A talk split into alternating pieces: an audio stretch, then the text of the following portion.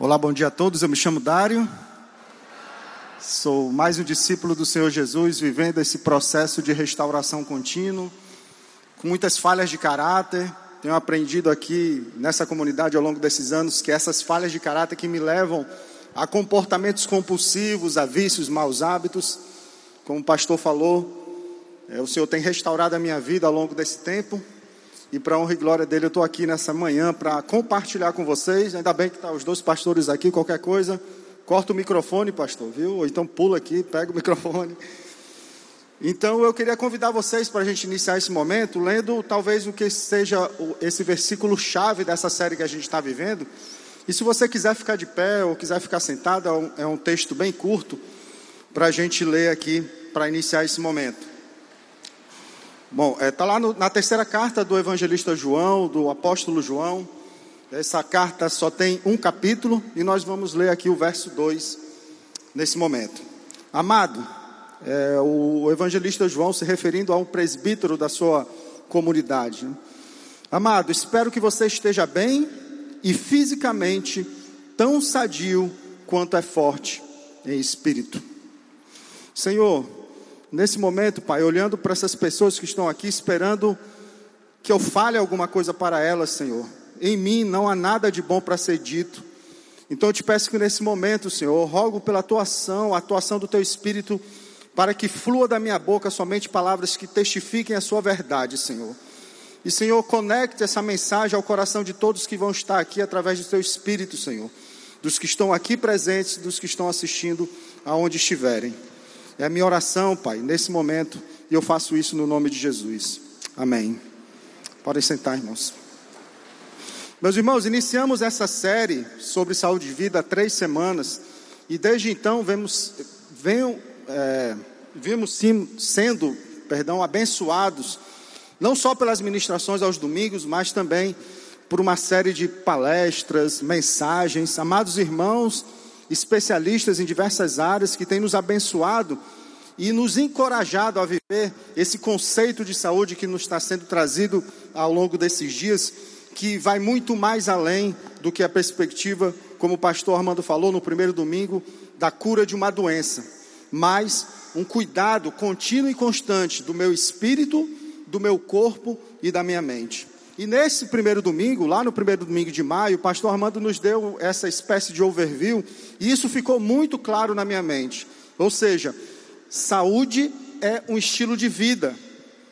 Ele nos ensinou que saúde, como já falei, não é somente a cura de uma doença, mas um conceito que envolve o cuidado com o corpo, o cuidado com a mente e o cuidado com o espírito, nos aproximando, de certa forma, da, do plano divino da criação. Então, em seguida, Ricardo Marques, nosso cientista e professor, nos direcionou através do tema saúde mental ou saúde emocional. E lá ele trouxe Romanos 12, 2, que fala da necessidade, ou seja, que devemos transformar é, o nosso caráter através da renovação da mente. E ele nos apontou lá para Filipenses 4 e 8, que fala: como é que eu renovo a minha mente? O que é que eu coloco no lugar do que eu tenho hoje? E aí, é, Filipenses 4 e 8 nos fala tudo que é de boa fama, tudo que é justo, tudo que é puro, tudo que tem amor, disso, nisso pensar, ou seja, é, são essas coisas que eu vou substituir na minha mente, que eu vou reprogramar minha mente, porque a partir disso eu vou poder experimentar, em sintonia com a palavra de Deus, a boa, perfeita e agradável vontade dele para a minha vida. E na semana passada o pastor Armando também nos conduziu, obviamente através da palavra de Deus, que somos templo e morada do Espírito. E necessitamos, como discípulos de Jesus, adorar a Deus de forma integral, com o nosso corpo, cuidando dele de forma especial, como sacrifício vivo para a honra e glória de Deus. Romanos 12, 1. E hoje a gente vai meio que aqui concluir esses três aspectos, não concluir a série, mas concluir esses três aspectos que que a gente pode chamar assim, talvez o tripé de sustentação da saúde de um indivíduo. Então, hoje o tema saúde e vida vai nos remeter a essa perspectiva que talvez seja a perspectiva fundamental, talvez a viga de sustentação que vai me ajudar a ter uma vida equilibrada, que honre a Deus, que dê bom testemunho e que nos aproxime, como já falei, talvez do plano divino da criação. Então hoje vamos falar sobre restaurando o espírito. E para nós cristãos, ou para a maioria dos cristãos, provavelmente falar sobre restauração espiritual é o que faz sentido. Esse negócio de falar de corpo e mente é um negócio meio estranho, eu estou aprendendo agora, mas espiritual é comigo, é com cristão. É disso que a gente, é isso que a gente sabe, é disso que a gente gosta. E é verdade, o espiritual que nos conecta com o Criador. Deus se manifesta através do seu Espírito e Ele opera em nós a salvação pelo Espírito Santo em Cristo Jesus. Então é perfeitamente compreensível a gente valorizar os aspectos espirituais. Mas aqui eu chamo a atenção para um ponto que eu creio que seja muito importante. Né? Os céus declaram a glória de Deus, o firmamento nos aponta né, para a obra das suas mãos. Então, talvez a gente tenha que aprender e parar um pouco de buscar sempre o sobrenatural de Deus e tentar enxergar às vezes o natural de Deus e olhar para a natureza, enxergar a presença de Deus e a partir dela nos conectar com o Senhor. E aí eu, eu li um livro recentemente do pastor John Burke, que esteve aqui nessa comunidade há dois anos, é, O Barro e a Obra-Prima. E ele fala que, que o pecado é uma espécie de sujeira que vai nos cobrindo e nos tornando assim cobertos desse barro. E quando Jesus veio a esse mundo e teve o seu encontro com, em diversas ocasiões, ele olhava para as pessoas e via além do barro. Porque nós, como servos do Senhor, temos que entender que o outro ser humano, ele é criação divina, é obra-prima de Deus e cabe a nós enxergar além do barro e nos conectar com essas pessoas também. E espiritualmente nos conectar com o Senhor através das pessoas. Então, eu quero te chamar a atenção para que talvez seja é, é, esse aspecto que, que a gente valoriza tanto, que transcende o físico, para a gente se conectar com o Senhor também, com aquilo que nós vemos, com aquilo que nós vimos. Então, meus irmãos, hoje eu quero chamar a atenção para algo que às vezes parece óbvio e talvez esse choque de realidade seja necessário dia a dia na nossa caminhada. Está lá em Gênesis 2 e 7. Então o Senhor Deus formou o homem do pó da terra, soprou o fôlego de vida em suas narinas e o homem se tornou um ser vivo. O choque da realidade. Nós somos espírito encarnado.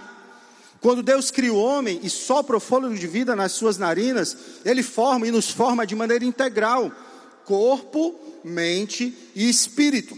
Aspectos indissociáveis. O professor Ricardo Marques falou há duas semanas, não tem como separar isso. E aí, quando o homem decide, lá no princípio, desobedecer a Deus, a não querer mais se relacionar com Ele, surge o pecado dentro da humanidade, tendo como consequência a destituição do homem do plano da criação, do plano perfeito da criação. Então o homem vira as costas para Deus, nega a sua existência e estabelece ali o desequilíbrio. E às vezes você se pergunta, por que, que eu tenho tanta doença na minha mente? Por que, que meu corpo está tão debilitado? Isso aqui explica lá no princípio, como o homem, quando o homem nega o Senhor, foge da sua presença e não quer mais esse relacionamento com Ele, se estabelece nesse mundo esse desequilíbrio, desequilíbrio entre corpo, mente e espírito. Pois o espírito desconectado de um relacionamento com o Senhor, ele promove na minha mente, na sua mente, todo tipo de pensamento e sentimento, gerando medo, incerteza, angústia e, acima de tudo, um vazio, ou na realidade, o vazio é que, que gera essa consequência da existência do medo, da angústia, das incertezas. E meu irmão, não tem como fugir, esse vazio ele não vai ficar vazio. Alguma coisa vai entrar nesse negócio. E a pergunta que a gente pode fazer é: vai, esse vazio vai ser preenchido por quê? Pelo quê? Ou melhor, preenchido por quem? Então, aí eu, eu me lembro de uma passagem nas Escrituras, quando Jesus vem a esse mundo na sua forma humana. E ali, antes de iniciar o seu ministério público, ele é levado para o deserto para ser tentado, e depois de 40 dias e 40 noites ali, sentindo fome, o seu corpo pedindo o alimento, o alimento físico para a sua subsistência. Então, o inimigo de Deus, sabendo que aquilo estava acontecendo, ele vai ao encontro de Jesus e, de forma legítima, ele diz: Ó oh, Jesus, se tu é o filho de Deus, transforma essas pedras em pães, cara. Vai comer, tu está com fome. E aí Jesus responde em Mateus 4 e 4. As escrituras dizem: nem só de pão viverá o homem, mas de toda a palavra que procede da boca de Deus. Aleluia. Agora, o que eu quero te chamar a atenção nessa passagem é o seguinte: você vai falar, ah, mas Jesus era Deus, ele sabia de todas as. Uma coisa que eu tenho que compreender, que você e que nós devemos compreender: Jesus veio ao mundo como homem, ele veio na forma humana. Às vezes eu me pego pessoas pensando que Jesus veio como Deus, que, que, parece que ele estava aqui nesse mundo e não sentiu nada. Não, ele sentiu fome, ele sentiu sede, ele foi tentado, como nessa passagem aqui. E o que, que faz Jesus repreender Satanás e dizer que toda palavra que procede da boca de Deus é que vale? É porque ele estava conectado com o Senhor. Jesus sabia que quando vinha quando veio na forma humana, perdão, ele necessitava dessa conexão, e, a, e, a, e, o Evangelho é cheio dessas passagens, quando Jesus sai, sai, larga a multidão e vai orar, vai na frente que eu vou orar, porque ele sabia que como homem ele precisava estar conectado com o Senhor. Então, irmãos, essa desconexão espiritual, essa falta de conexão e relacionamento com o Criador, ela cria espaço para o maligno, para ele preencher esse vazio da ausência de Deus. Então, essa espécie de inanição espiritual nos leva a uma busca desenfreada da satisfação da carne, ou seja, eu tenho que preencher esse vazio, eu tenho que preencher a minha mente com alguma coisa, pois se eu não acredito na presença de um poder superior, tudo, se tudo é aquilo que eu posso enxergar aqui com meus próprios olhos, então, meus irmãos, vamos comer e vamos beber, que amanhã a gente vai morrer. E aí, eu não falo somente para aqueles que não creem em Deus, mas falo também, especialmente, ou com a mesma ênfase, para aqueles que, por muitas vezes, entendem que estão conectados com Deus, têm um relacionamento, um relacionamento com Deus, mas estão buscando apenas resultados aqui nesse mundo. Ou seja, o que Deus pode me dar aqui nesse mundo, o que Ele vai me recompensar aqui nesse mundo. Cadê meu carro, Senhor? Cadê meu emprego, Senhor? Cadê a mulher que o Senhor me prometeu? Cadê o marido? Cadê a minha empresa? E aí o apóstolo Paulo fala lá em 1 Coríntios 15, 19: Se é somente para esta vida que temos esperança em Cristo, dentre todos os homens somos os mais dignos de compaixão. Meus irmãos, sem um alimento espiritual tão necessário para o homem, nós nos tornamos doentes espiritualmente. Então vamos ficar sempre vulneráveis a toda sorte de mazela ou seja, todo o cardápio que o inimigo de Deus colocar na nossa frente, a gente vai querer usufruir. E, só que eu quero te chamar a atenção que o inimigo de Deus, ele não vem como uma espécie aí de, de bicho papão que vai me levar ali ou me empurrar de um precipício ou acabar com a minha vida, não. Ele vai atuar nas coisas legítimas. E aqui a gente pode trazer dois exemplos. Bom, eu preciso de pão para minha subsistência e eu preciso trabalhar para ter a provisão o indivíduo sem a presença de Deus, o que, que acontece com ele? O pão não é só mais para a minha subsistência. Eu preciso preencher todas as mazelas ou o buraco que está dentro de mim. Então eu começo a comer tudo aquilo que, que me maltrata, tudo aquilo que me destrói, mas tudo aquilo que injeta ali no meu corpo, talvez um, um, um, um, desenvolvimento ali hormonal, sei lá, na minha mente, no meu corpo, para que se, nem que seja por um só momento, eu seja preenchido por algo que substitui a ausência, que substitua a ausência de Deus. E da mesma forma o trabalho. O trabalho dignifica o homem. E eu vou sair para trabalhar. Mas a ausência do Senhor faz com que o meu caráter distorcido, em vez de apenas me satisfazer com o trabalho para o meu sustento, eu comece a buscar riqueza, sou movido pela ganância. E através dessas coisas eu busco nem que seja por um só momento, substituir ou tentar substituir o vazio da ausência de Deus na minha vida. Em João 10 e 10, a primeira parte desse versículo diz: O ladrão vem para roubar, matar e destruir. Como eu falei, ele não vai vir dessa forma, é, jogando seu carro contra um outro carro. Ele não vai agir dessa forma, ele vai vir nas sutilezas, e ele vai vir nas suas e nas minhas necessidades. Está com fome? Come isso aqui, cara bem gordurosinho, ó, bem salgadinho. E depois, quando tiver comer o salgado, come esse doce. Para matar a sede, beba aqui esse refrigerante. Tá triste, toma uma dose, cara. Vai te fazer bem. Já já vai passar essa dor que você está sentindo aí. Está sem sentido a sua vida? Vamos aqui, fuma um baseado. Cheira essa carreira de pó aqui. Quer sentir prazer? Sexo com uma só mulher? Que história é essa, cara? Uma, duas, três, quatro, quanto mais melhor. E talvez, nem que seja por um só momento, eu consiga ali substituir ou preencher o vazio da existência de Deus. E talvez, meus irmãos, pior do que não acreditar na, na, existência desse poder superior é viver desconectado espiritualmente dele. Ou viver, perdão, desconectado espiritualmente dele. Pior que isso, talvez seja viver religiões ou religiosidade cuja centralidade está no ser humano, que busca de alguma forma viver uma experiência espiritual que encontra resposta em nós mesmos. E aí, talvez a maioria das religiões aponte para isso. Eu acho que quase todas elas. A resposta está em você. Né? Então, busque aí nesse momento alguma conexão espiritual que leve para dentro de você para você encontrar a sua resposta. O cristianismo verdadeiro, o cristianismo bíblico, ele nos, não aponta para nós mesmos, mas aponta para a figura de Jesus. Mas tem uma vertente por aí, meus irmãos, aí eu tenho que avisar. Uma vertente do cristianismo que está aí nas redes sociais, na internet, o chamado evangélico. Já escutou isso aí, essa vertente? Misericórdia para mim, milagre para mim e o fogo de Deus para os outros. Ou seja, destrói, Senhor, esses pecadores aí. Dário, você está pintando para mim um cenário que parece que não tem solução. Parece que estamos fadados ao fracasso, à morte eterna.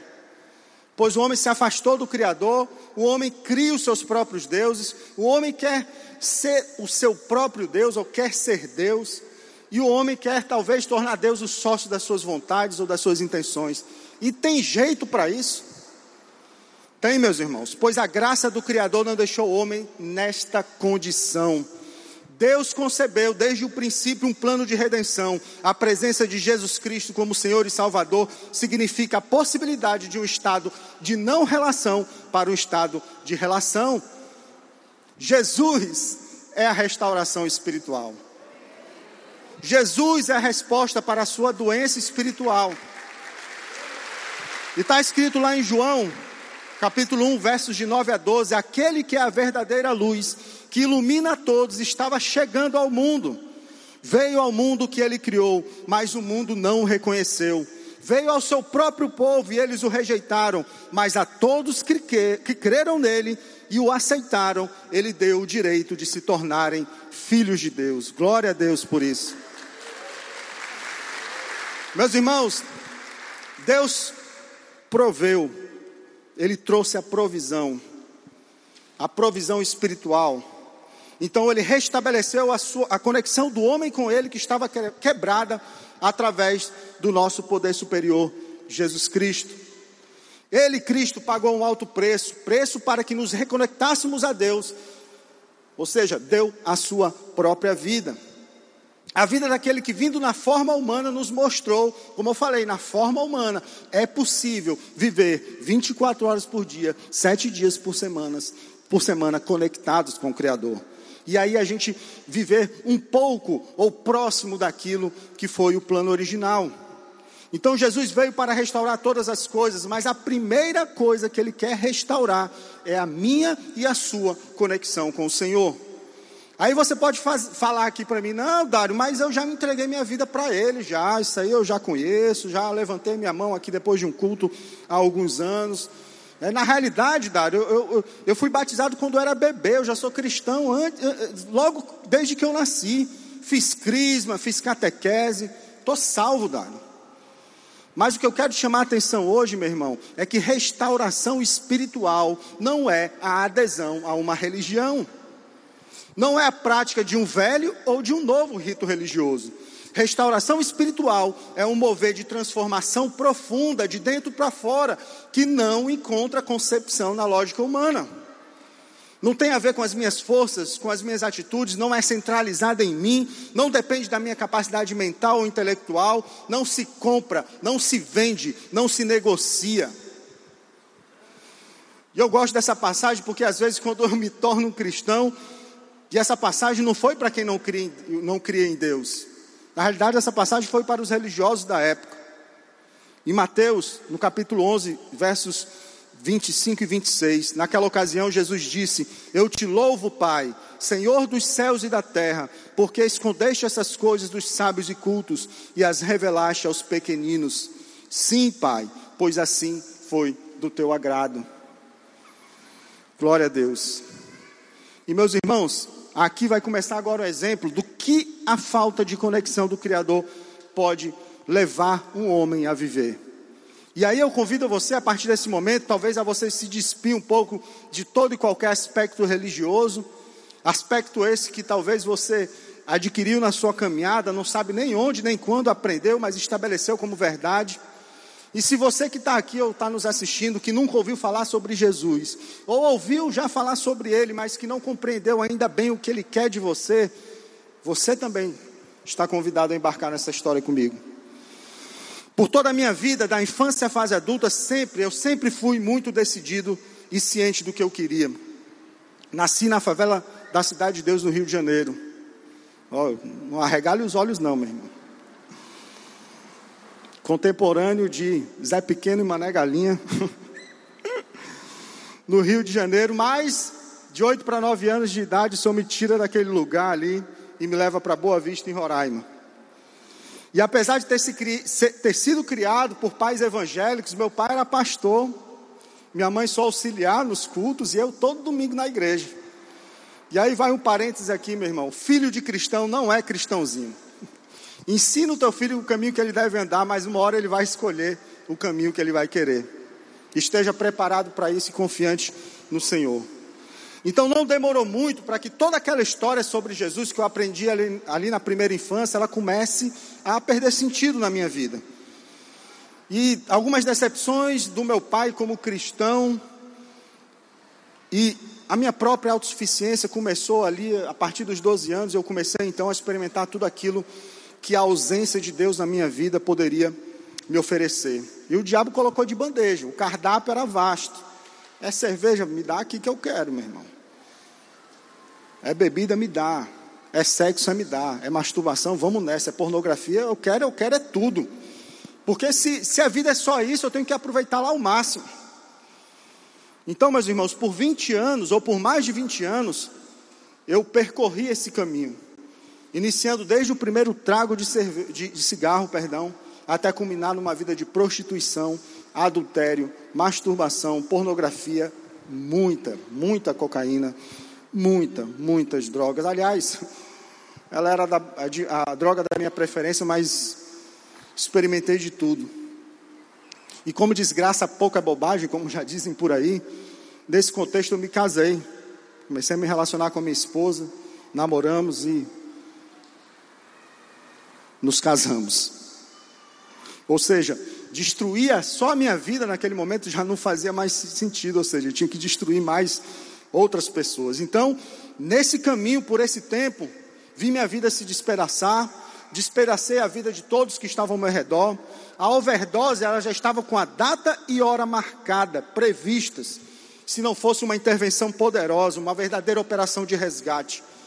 Apesar de a morte iminente ser vista a olho nu, a maior batalha estava acontecendo no ambiente onde os olhos incrédulos não conseguem ver, no campo espiritual. Meu irmão, Daniel, não sei se ele está assistindo a gente, minha, minha esposa entrou em contato, falou lá para ele tudo que estava acontecendo, porque eu já tinha deixado minha família para trás, meus pais já haviam falecido, e meu irmão vem aqui. Aí vem falar de Jesus para mim. Eu falei, cara, que conversa é essa, meu amigo? Eu te conheço conheço o teu passado, que história é essa de Jesus? Mas ali, naqueles dias, vivendo com ele, a, a, aquele, aquele mover do Espírito Santo através da minha vida, do meu, do meu irmão que vivia um processo de restauração, eu meio que, sei lá, num relance de, de, de, de, de talvez de sanidade mental, eu entreguei minha vida a Jesus, eu e minha esposa, lá em casa, sentado em cima da cama. E aí, em seguida, meu irmão trouxe, me trouxe para essa comunidade. Fui lá para o escritório do pastor Alcimou, lá no, no Colégio Querigma, ali no Oswaldo Cruz. E lá ele nos direcionou, fui acolhido para essa comunidade, mas, meus irmãos, mesmo com aquela atitude que eu tive em casa, que eu entendo hoje que foi legítima e foi verdadeira, eu não consegui parar. Não conseguia parar. Eu fui para o retiro espiritual muito louco de droga. Tinha acabado de usar e minha, a Milena me arrastando para entrar dentro do ônibus. Misericórdia aí, pastor Simão. Eu ia para os grupos de relacionamento e fui acolhido aqui por essa comunidade em um grupo, um pequeno grupo do Carlão e da Marjorie na época.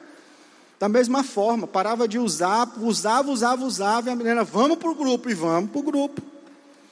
E chegava lá no estado terrível.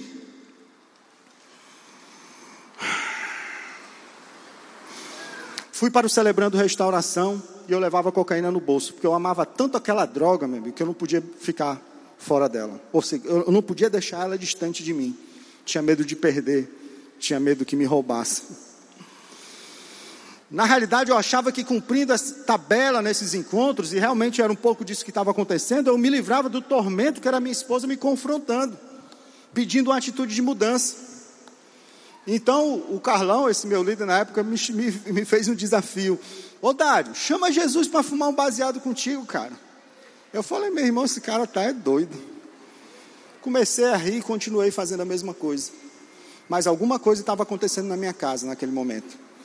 Pedi para os irmãos da produção soltar um vídeo aí. Oi, gente. Eu continuo me chamando Milena, uma discípula de Jesus em processo contínuo de restauração, lutando aí um dia de cada vez, um momento de cada vez um minuto de cada vez contra as minhas falhas de caráter, contra as minhas mazelas, meus maus hábitos, né? entre eles a procrastinação, o criticismo, o julgamento, desejo de mudar o outro, intolerância, impulsividade, codependência emocional, mas só por hoje reconhecendo e disposta com Jesus né, a, a, vencer cada uma delas, buscando realmente um processo de restauração. Todo dia, os 12 passos aí na minha vida, saindo da negação, reconhecendo que eu preciso do poder superior para me ajudar, entregando né, tudo nas mãos dele, ciente de que só ele pode me ajudar, eu sozinha não consigo. E assim eu vou vivendo um dia de cada vez. E hoje, assim como o Dário está comentando aí, partilhando com vocês, né, é, sobre um pouco da nossa história, da nossa vida, é, eu vim aqui também complementar e testemunhar o quanto foi difícil o início do nosso casamento. Muita luta, né, muita, muita crítica, muito julgamento é, sobre ele. Eu tinha, na verdade, muita raiva, muito ódio, muito rancor, muita mágoa por tudo que ele fazia. Eu achava que tudo era contra mim, né? Mesmo hoje sei que a palavra de Deus me fala que a nossa luta não é contra carne e sangue, não são contra as pessoas, né? Contra principados, potestades, forças espirituais do mal que querem todo tempo realmente causar essa essa intriga, essa briga, essa separação, né? Hoje eu entendo isso, mas naquele tempo eu achava que tudo era contra mim. E aí era muita raiva dentro de mim, muito rancor, muita mágoa tomavam conta do meu ser. E eu entendia que o problema era todo dele, né? Ele era o dono dos pecados, das mazelas, né? De toda a destruição. Tudo culpado era ele.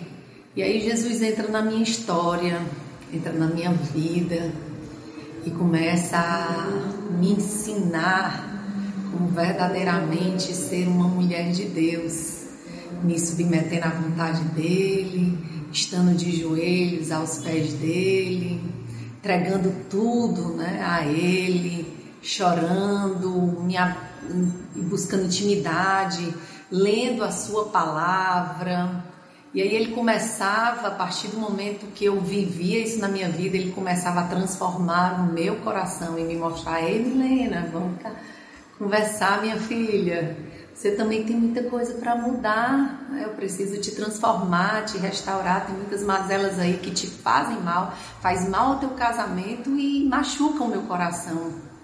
E foi aí onde ele começava a mudar o meu coração e todo aquele sentimento que eu tinha contra o meu marido se transformava num sentimento de graça e misericórdia, onde eu chorava na presença do Senhor e dizia: Senhor, se eu sofro, imagina esse homem.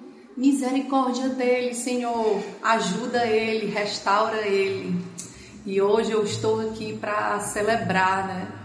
que o Senhor escutou as minhas orações, o Senhor agiu, transformou o meu caráter e tem transformado o caráter do meu marido também. Obrigado pelo silêncio de vocês. Amém. Então comecei a ver algo diferente na minha esposa. Todo aquele ódio, toda aquela revolta, toda aquela tristeza e desprezo que ela sentia por mim foram dando lugar para sentimentos de serenidade, misericórdia, graça e perdão. Sem eu pedir, lá estava ela me oferecendo aquilo que eu não merecia. E aquela novidade de vida, ou seja, aquilo que eu estava enxergando na minha esposa, ainda era meio que estranho, meio que nebuloso, era algo como se fosse é, algo real, mas eu confundia com, uma realidade, com a realidade virtual do que eu vivia. Até, meu irmão, que no, no exato momento, no exato dia, a gente saindo de casa, eu tinha que deixar ela no trabalho, dentro do carro. Alguma coisa aconteceu ali, uma, uma confusão entre eu e ela. Eu sei que eu fui tomado ali por uma fúria e um ódio. A gente saiu percorrendo essa cidade de Fortaleza toda. Eu enlouquecido, insano, querendo jogar o carro, atravessando vias preferenciais na cidade, querendo jogar o carro contra o poste, dizer agora nós vamos morrer, vai eu e você. E esmurrava ela e ela tentava me segurar, queria sair do carro e eu travava a porta do carro. Momento de luta, meu irmão.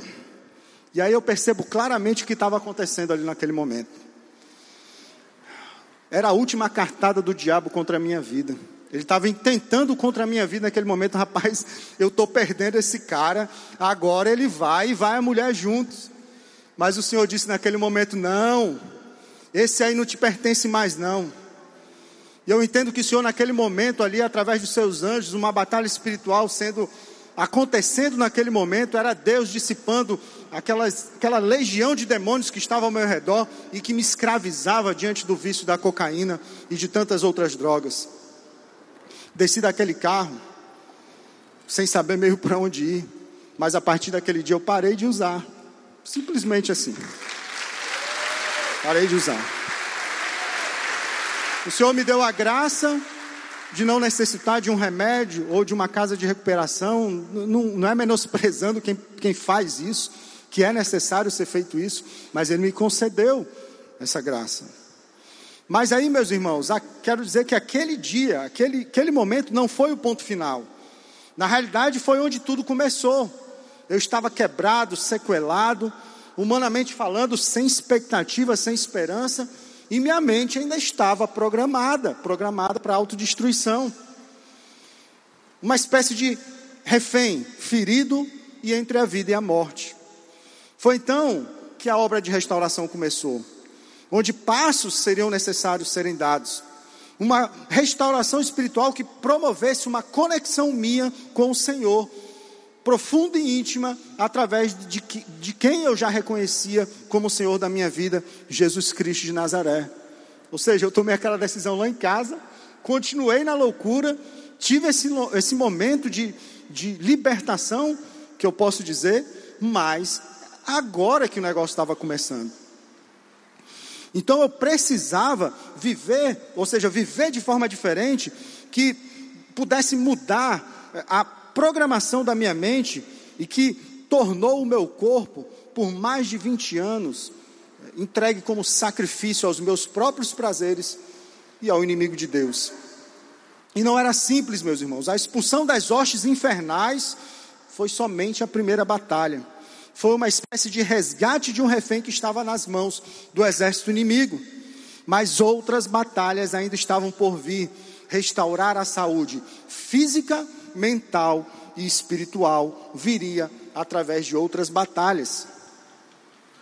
Uma cenoura aí para quem adivinhar quais são as batalhas. Eu ia falar chocolate, pastor, mas é uma cenoura. Uma cenoura para quem adivinhar. Eu acho que vocês já colocaram aí na tela. As batalhas entre o espírito e a carne. É isso que a gente está falando aqui nessa manhã. Restauração espiritual é conexão com o Criador e é a luta incessante, diária, entre o Espírito Santo dentro de mim, através de mim, lutando contra a minha própria carne.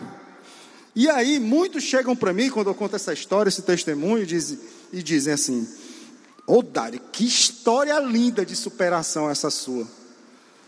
Aí eu, eu olho para o camarada e digo assim: meu irmão, você não entendeu ainda não.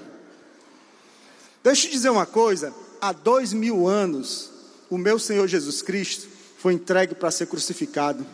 Ele foi pregado numa cruz. Ele foi traspassado, verteu em sangue, deu sua própria vida por mim mas ao terceiro dia ele ressuscitou. Essa é a história de superação, meu irmão. Você quer falar de superação? Olhe para a cruz e veja o que Jesus fez há dois mil anos. Não tem nada a ver comigo. E aí, meus irmãos, caminhando aqui para a parte final desse nosso momento, eu quero te convidar. Eu tenho vivido nessa comunidade os chamados 12 Passos da Restauração.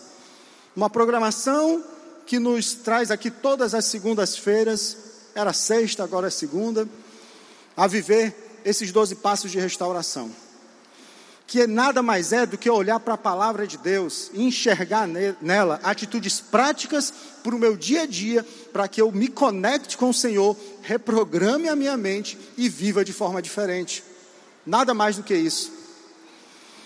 E a gente vive esses doze passos, mas hoje, aqui nessa manhã, eu quero deixar o gostinho dos outros nove.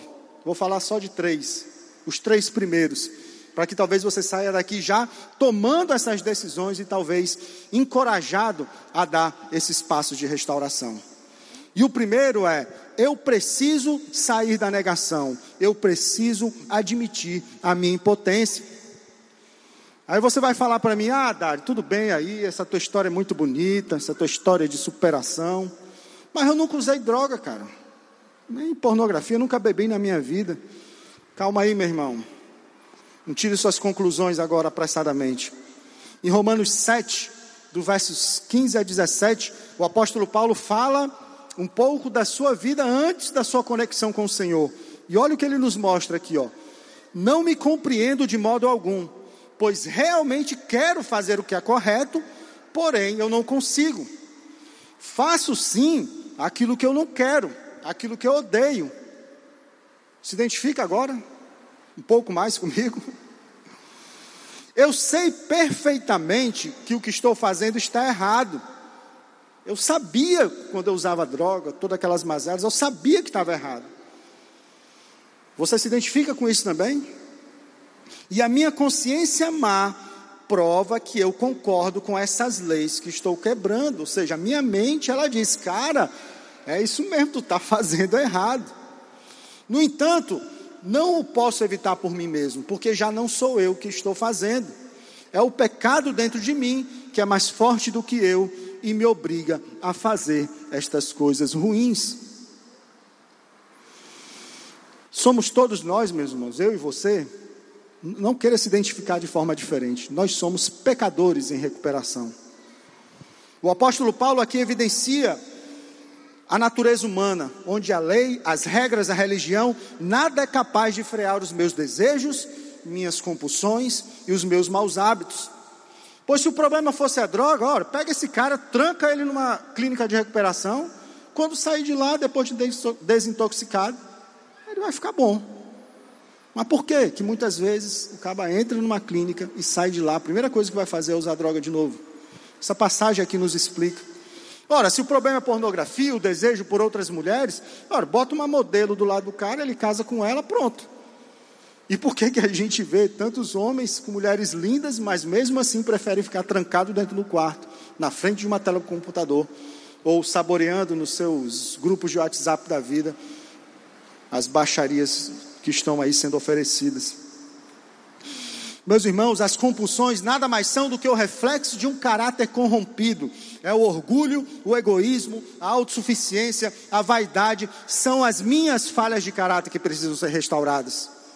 E aí, meus irmãos, o Senhor tem nos dado, dado a essa comunidade há 18 anos, uma pérola nas nossas mãos, que é essa programação do Celebrando Restauração. Meu irmão, não menospreze isso que o Senhor tem dado. A gente aqui no domingo tem duas mil, mil pessoas, sei lá como estamos, estamos aqui com o auditório cheio. E por que que segunda-feira esse auditório, esse auditório não está cheio também? Será que você acha que é uma programação para drogado, para pornógrafo? Leia aqui de novo Romanos 7, de 15 a 17. Os problemas são as minhas falhas de caráter. E eu tenho certeza que nesse lugar você vai ser abençoado e você vai ser acolhido e vai ser tratado de todas elas. Me disseram uma vez que celebrando restauração não é programa para as multidões, que se fala, se comunica ou se divulga de boca em boca. Só que hoje, para essa boca aqui, me deram o microfone. Então, venha, meu irmão. Venha. Venha. Não tenha medo. E venha também você que já passou por aqui, porque a gente precisa de servo. Vamos lotar esse, esse campus aqui de grupos de apoio ao redor desse lugar. A minha conexão com o Criador, com o Senhor, só se tornará possível se eu sair da negação, se eu admitir, admitir que sou impotente diante da minha natureza corrompida, ter uma noção exata de quem eu sou, do que eu sou capaz de fazer, se eu der vazão aos meus desejos. Eu preciso me conhecer. Eu preciso que quem caminha do meu lado me conheça. Meu irmão, corre fora de grupo de relacionamento onde você só vive superficialidade, onde as pessoas te conhecem pela tua profissão. A gente tem que aprender a abrir o coração e admitir para quem caminha ao nosso redor, porque se eu não admitir, quando eu estiver no vale da sombra da morte, sofrendo com as minhas angústias, ninguém vai saber, ou então vai dizer, dá um tapinha, não, meu irmão, você consegue, vai lá que vai dar certo. É preciso admitir, é preciso sair da negação, e não tenha medo, Olha que, e, e olha a consequência de eu guardar os pecados comigo. Olha o que o salmista diz lá em Salmos 32, 3 e 4. Enquanto eu mantinha escondidos os meus pecados, o meu corpo definhava de tanto gemer. Ou seja, era a minha mente, a doença espiritual da falta de conexão, acobertando o meu pecado, levando a minha mente a um processo de dor. Pois dia e noite a tua mão pesava sobre mim minhas forças foram se esgotando como em tempo de seca. Está aí a consequência, meu irmão. Se você não sair da negação e admitir sua impotência, é doença física e é doença emocional. Os sacrifícios que agradam a Deus, lá no Salmo 51 e 17, ou seja, além de eu definhar, além de a minha saúde ir para o espaço, eu ainda não obtenho a graça do perdão. Porque o Salmo 51, 17 diz o que? Os sacrifícios que agradam a Deus são um espírito quebrantado, um coração quebrantado e contrito, ó Deus, não desprezarás. É um coração contrito que assume a sua impotência, admite a sua falibilidade. É assim que Deus vai agir na sua vida e na minha vida. Não tenha medo, meus irmãos. Lá no condomínio onde eu moro, Todo mundo já sabe a minha história. Todo mundo já conhece a minha história. No meu ambiente de trabalho, do zelador ao diretor, já sabe, meu amigo. Eu não quero ninguém olhando para mim dizendo, olha o Dário que ele fez. Não. Eu quero que as pessoas olhem para mim e falem, rapaz, olha o que o Senhor fez na vida desse cara.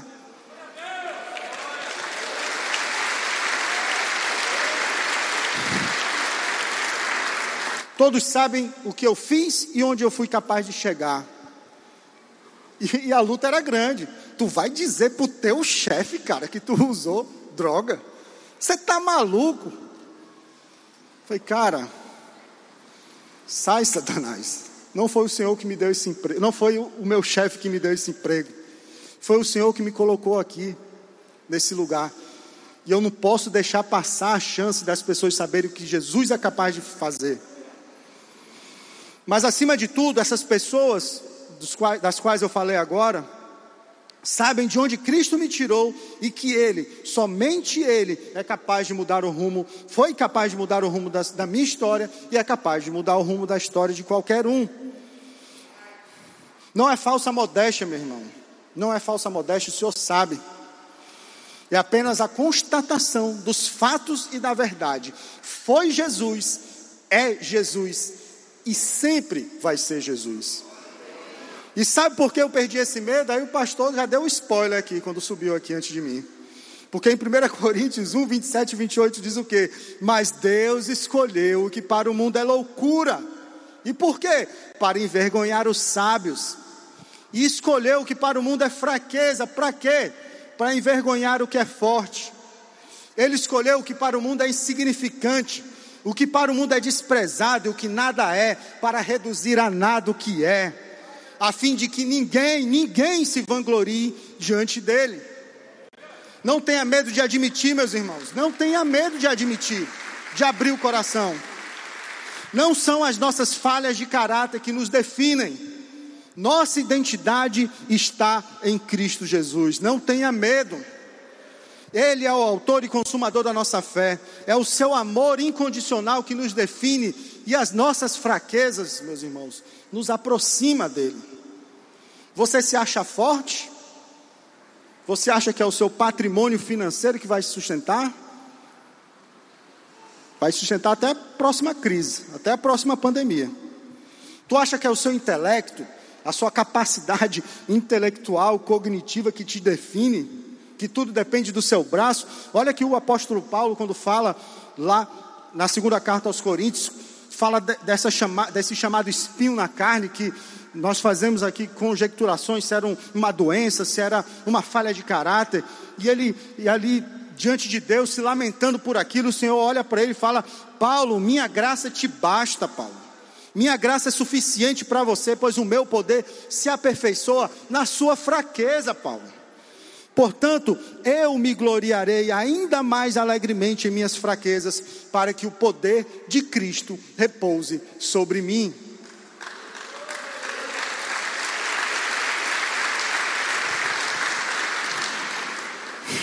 Preciso diariamente, meus irmãos, estar relembrando disso. Por que, que eu falo, pessoal, eu estou cansado. Lá no nosso grupo de relacionamento, toda vez que chega alguém, alguém novo, lá vai eu dar o testemunho, o povo.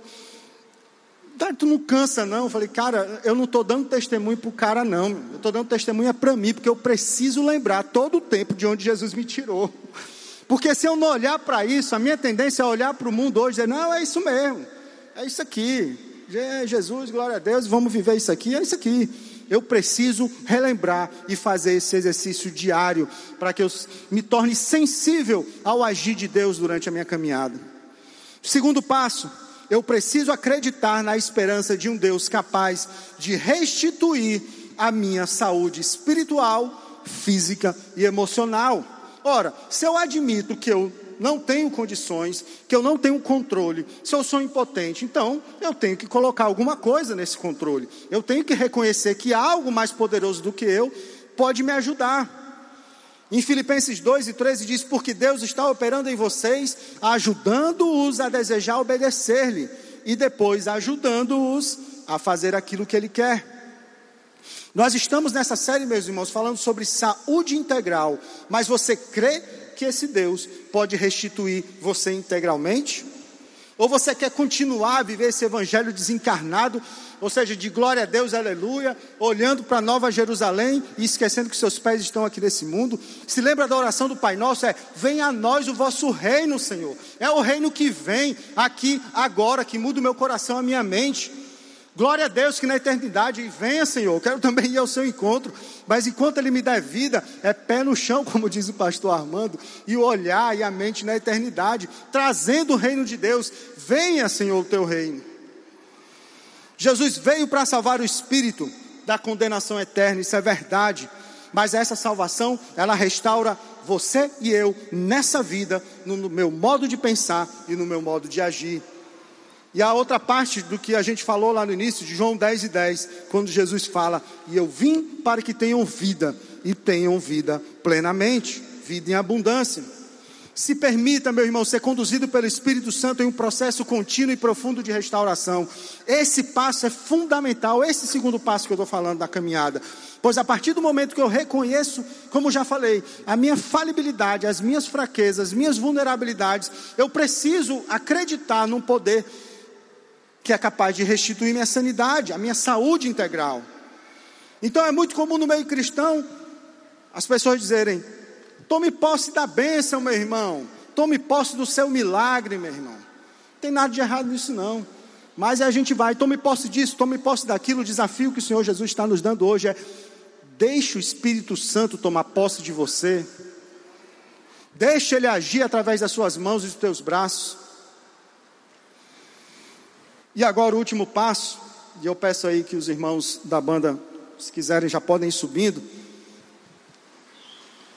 O terceiro passo, se eu admito que não tenho condições de conduzir minha própria vida nas, com as minhas próprias mãos, se eu acredito que existe um poder superior capaz de restituir minha sanidade mental, emocional e espiritual, então nada mais coerente de eu entregar a minha vida e as minhas vontades a esse Jesus. Em Romanos 12, 1, o apóstolo Paulo fala: Portanto, meus irmãos, por causa da grande misericórdia divina, peço que vocês se ofereçam completamente a Deus, como sacrifício vivo, dedicado ao seu serviço e agradável a Ele. Esta é a verdadeira adoração que vocês devem oferecer. O processo de restauração é sacrificial, mas como vimos na semana passada, é um sacrifício vivo. E o passo da entrega, eu não estou só falando do ato de entregar, da atitude pública de reconhecer para todos saberem que eu estou me entregando ao Senhor Jesus. Isso é bíblico, isso deve ser feito. Mas o que eu quero chamar a atenção para vocês é no processo que acontece a partir daquele momento. É o processo de entrega das minhas vontades, dos meus desejos e me submeter a esse poder superior. É tirar o eu do controle e é colocar Jesus no controle. É confiar plenamente nesse Jesus, dando passos em lugares desconhecidos, entendendo que Ele vai me conduzir. É para os, e para os mais espirituais, eu quero dizer só uma coisa para vocês: o diabo ele não quer o controle da sua vida, não. Ele só quer que você continue no controle. Esqueça tudo que você aprendeu. Entenda o que, que Deus nos criou. Ele sabe o que é melhor. Deixa Ele no controle para você experimentar esse propósito divino da criação. Jesus disse no Evangelho: se alguém quiser acompanhar-me, negue-se a si mesmo, tome a sua cruz diariamente e me siga. É negação, sair da negação. Dizer não a mim mesmo é sair da negação, é admitir que eu não posso ter o controle é abrir mão do que eu acredito, das minhas convicções, não tem nada a ver com estudo, não tem nada a ver com conhecimento teológico, trata-se de um relacionamento íntimo com o Senhor Jesus, onde o meu espírito, conectado com o Espírito, promove em mim uma mudança, uma mudança de dentro para fora, é estar na Sua presença todo o tempo é, é permitir que esse espírito reprograme a minha maneira de pensar. Não é simplesmente parar de fazer a coisa errada, é parar de fazer a coisa errada e fazer o que é certo. É começar a fazer o que é certo e, como já falei, é buscar compreender, compreender que eu sou capaz, do, do que eu sou capaz de fazer e agir diante das minhas falhas de caráter. E eu preciso, meu irmão, eu preciso tomar uma atitude radical. Nós ainda não estamos no final, estamos finalizando. E eu queria que nesse momento você cantasse junto aqui com a equipe de louvor e fizesse dessa canção uma um, como se fosse uma oração, uma oração de decisão, olhando para esses três passos, olhando para tudo, para tudo que foi dito, para que você possa sair daqui hoje talvez com esse desejo de mudança, com esse desejo de transformação. Então faça dessa canção, meu irmão, a sua oração nesse momento.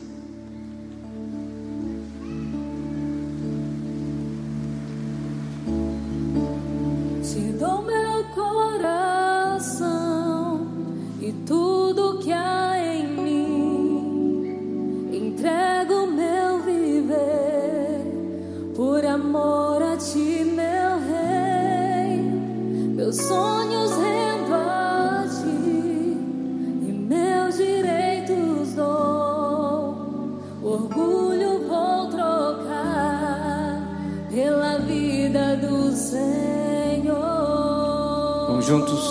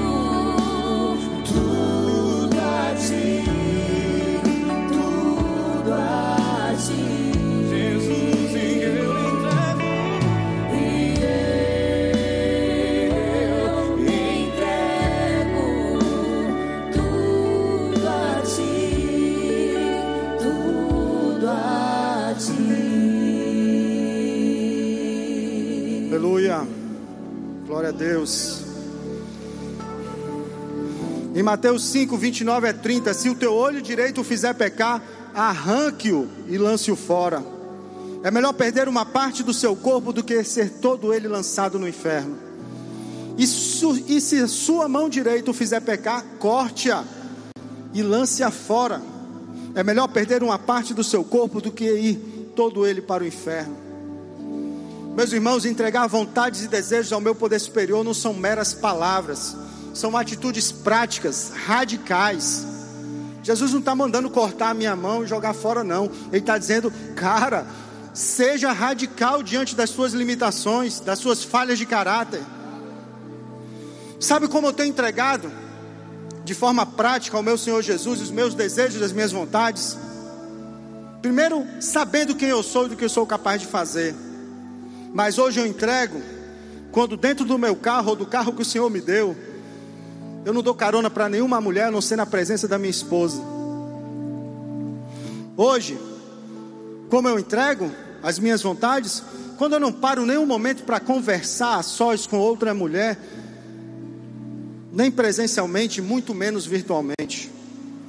Sabe como eu entrego hoje as minhas vontades? Quando eu não ando por aí sozinho, achando que eu posso fazer todas as coisas. Sabe quando eu entrego a minha vontade? Quando eu não me permito ficar só dentro da minha casa para não ficar minha mente viajando. Sabe quando eu entrego as minhas vontades? Quando o meu celular não tem senha para nada e eu não faço parte de grupos para manter o meu network, para ser contaminado e está sendo oferecido o cardápio do diabo para a minha vida. E não tem senha, qualquer um pode pegar e qualquer um pode ver. Sabe quando eu, eu entrego as minhas vontades? Quando eu só tenho uma conta para movimentar os recursos que o Senhor me dá. E essa conta é eu e minha esposa quem administra. Sabe quando eu entrego a minha vontade ao Senhor? Quando todo dia eu saio do meu trabalho e volto para minha casa. Sabe quando eu entrego minha- as minhas vontades? Quando eu priorizo a minha esposa.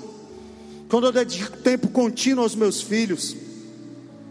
Quando eu olho para a minha vida e para a minha saúde e busco me alimentar melhor praticando uma atividade física. Meus irmãos, só por hoje eu decidi não me ajoelhar diante dos meus vícios e compulsões para me ajoelhar na presença do meu Senhor Jesus Cristo.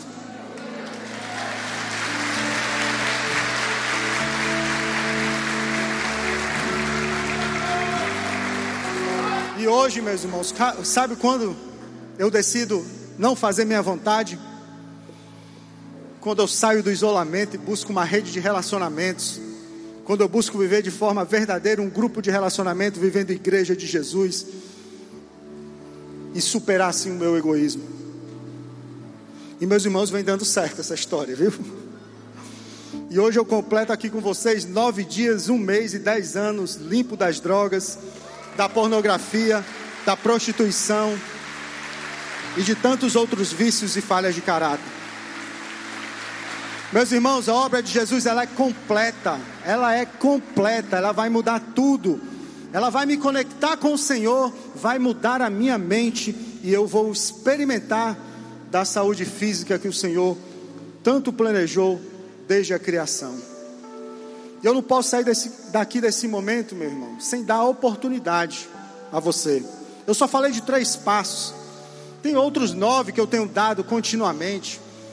Olhar para o meu passado, entender que eu sou, fazer as reparações, buscar mudança de caráter, reflexão diária, tempo de solitude diário na presença do Senhor e servir a igreja de Jesus a qualquer um que o Senhor mandar. Então, talvez você nessa manhã, ouvindo tudo que foi dito, eu não quero deixar de dar essa oportunidade a você. Talvez você nunca tenha falado, ouvido falar sobre Jesus, talvez hoje pela primeira vez, ou talvez hoje você já ouviu falar, mas começou a entender.